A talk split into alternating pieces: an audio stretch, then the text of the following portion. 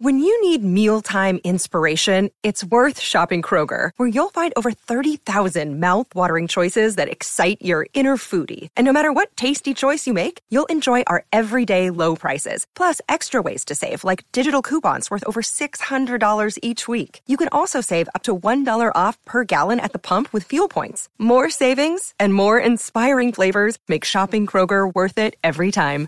Kroger, fresh for everyone. Fuel restrictions apply.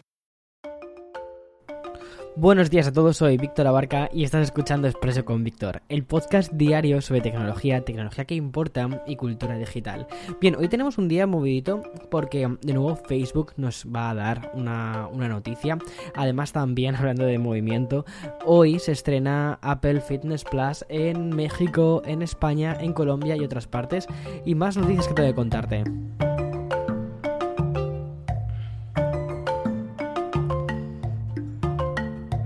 La verdad es que cuando hablamos de meta cuesta, ¿no? Porque mm, es, yo no sé si nos vamos a llegar a acostumbrar.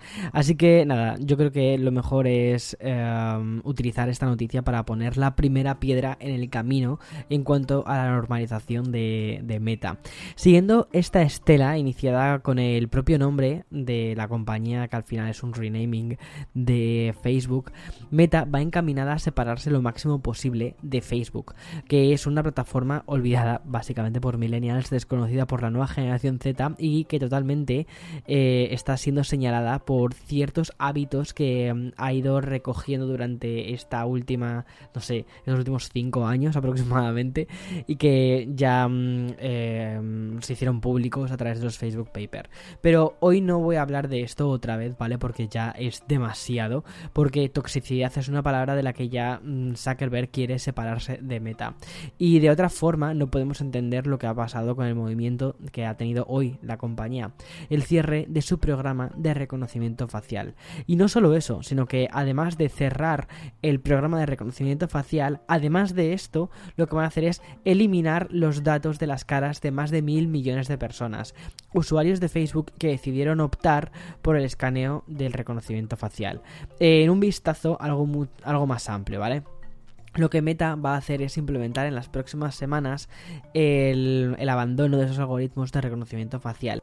Recuerda que este algoritmo para lo que servía básicamente era para, para etiquetarte automáticamente a publicaciones o incluso a vídeos. Era, era la verdad que bastante interesante cómo funcionaba esto, pero claro, ¿dónde está la privacidad? ¿no?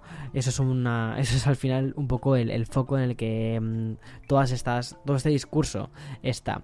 Vale, sin embargo, esto no significa el total de Meta a la tecnología de reconocimiento facial. Simplemente es una especie de guiño al usuario. O una especie de paso más en una especie de lavado cosmético que está intentando hacer la compañía. Por eso, el vicepresidente de Meta Inteligencia Artificial habla de y cito textualmente, un movimiento de toda la empresa para limitar el uso del reconocimiento facial en sus productos y que, continúo, deben sopesarse con las crecientes preocupaciones sobre el uso de esta tecnología en su conjunto. Por cierto, durante el pasado mes de febrero, cuando la empresa aún se llamaba Facebook, tuvo que llegar a un acuerdo de 650 millones de dólares tras demostrarse que esta tecnología violaba las leyes de privacidad del estado de Illinois. O sea, que hay un precedente. Y el precedente, como siempre, no es otro que los dinerutus. Ya está. Bien, lo que te quiero contar ahora es de justo el mismo día en el que Meta realiza este anuncio, a una escala algo más local, pero mm, perteneciente a un país entero, tenemos otro ejemplo de lo mismo. En Australia, su regulador nacional de privacidad ha emitido la orden de destruir todas las imágenes y plantillas faciales que pertenezcan a los ciudadanos del país. La orden va dirigida a Clearview AA una empresa que estaba especializada en reconocimiento facial para almacenar hasta 10.000 millones de fotos de personas recopiladas de diferentes plataformas y redes sociales. Y todo con el fin de venderlas a las fuerzas del orden. O sea, es que esto, por favor, o sea, no me digas que no parece que estamos en un capítulo de Black Mirror, porque es que yo cuando, cuando veo estas noticias digo, madre mía, madre mía, qué futuro se nos está quedando. Bueno, este hecho fue básicamente probado en el año 2020 por la Policía Federal Australiana. Por su parte, desde la empresa lo que argumentan es que la recopilación se hizo con imágenes disponibles de manera pública y que en todo caso se publicaron en Estados Unidos. Por tanto, siempre bajo la opinión de eh, Clearview eh, que es la empresa, no debería aplicarse la ley australiana. A ver en qué termina todo esto, porque mm, tiene tela. O sea, que empresas privadas puedan eh, hacer reconocimientos faciales, puedan hacer este tipo de profilings, es es un poco peligroso, ¿no? Pero bueno, voy a hacer una pausa, voy a hacer un poquito, una pequeña bajada de tono. Hay que dar paso al sponsor de este, de este programa. Vamos, que fuese un programa radiofónico o algo así.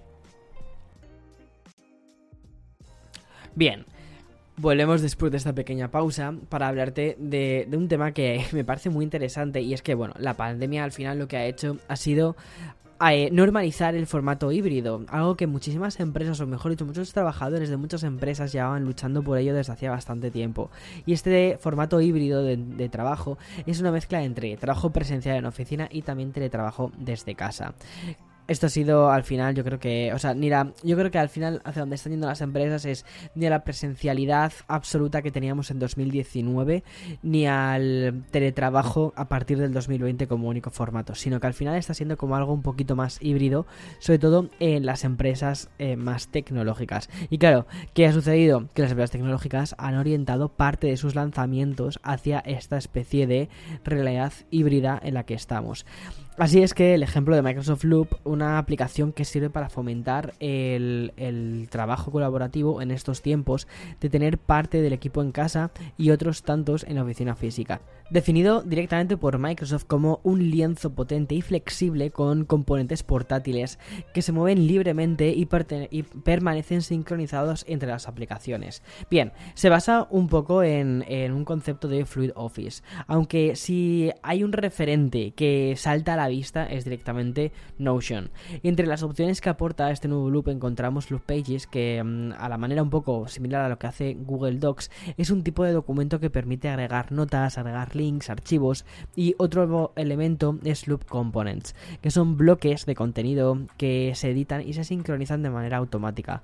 Un ejemplo, más o menos para que nos hagamos una idea, sería la creación de tablas que han de mm, insertarse en un documento Word y después en un email. Components eh, lo actualiza de manera instantánea con cada edición. Son como bases de datos, tablas que se van actualizando a medida que actualizas otras. Y ya por último, este lanzamiento de Microsoft cuenta con que cuenta con Loop Workspaces ayudará a la conversación y a compartir las ideas del equipo de trabajo.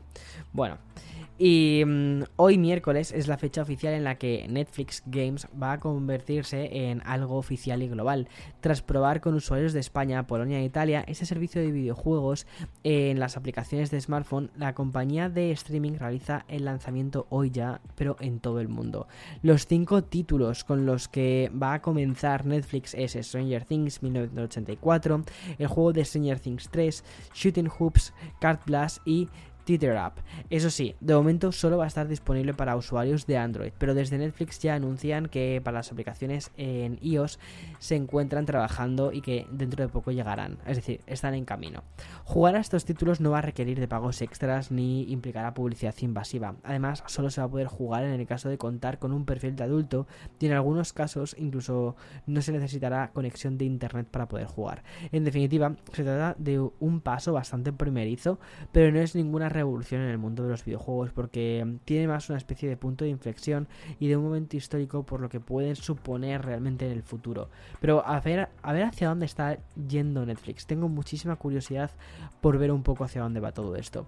Y bien, voy a cerrar el episodio de hoy con una noticia de última hora que nos lleva directamente a la actualidad, pero más española ya eh, ha entrado en vigor la conocida como Ley IZ, que lleva el nombre del ministro de Cultura Miguel IZ, y se publica hoy en el BOE, una de las ramificaciones más importantes e inmediatas que va a implicar el regreso de Google News a España a principios del año que viene, y que por cierto también abre la puerta a que mm, Apple News pueda llegar a España.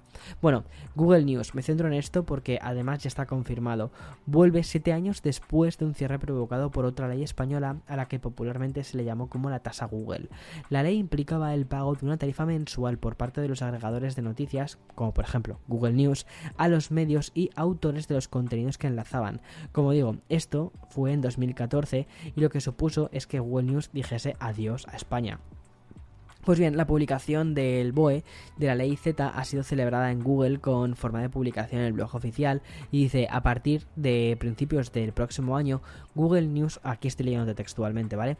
Google News ofrecerá enlaces a noticias útiles y relevantes procedentes de una amplia gama de fuentes para ayudar a los españoles a encontrar más información sobre la actualidad y a profundizar en estas historias. En la compañía también informan que van a trabajar con las editoriales para llegar a acuerdos que cubran sus derechos bajo esta nueva ley y comunican que ya trabajan para traer a España Google News Showcase, que es un programa de licencias y una nueva experiencia en cuanto al producto que paga a los editores por comisionar contenidos para paneles de historias en Google News y también para Discover.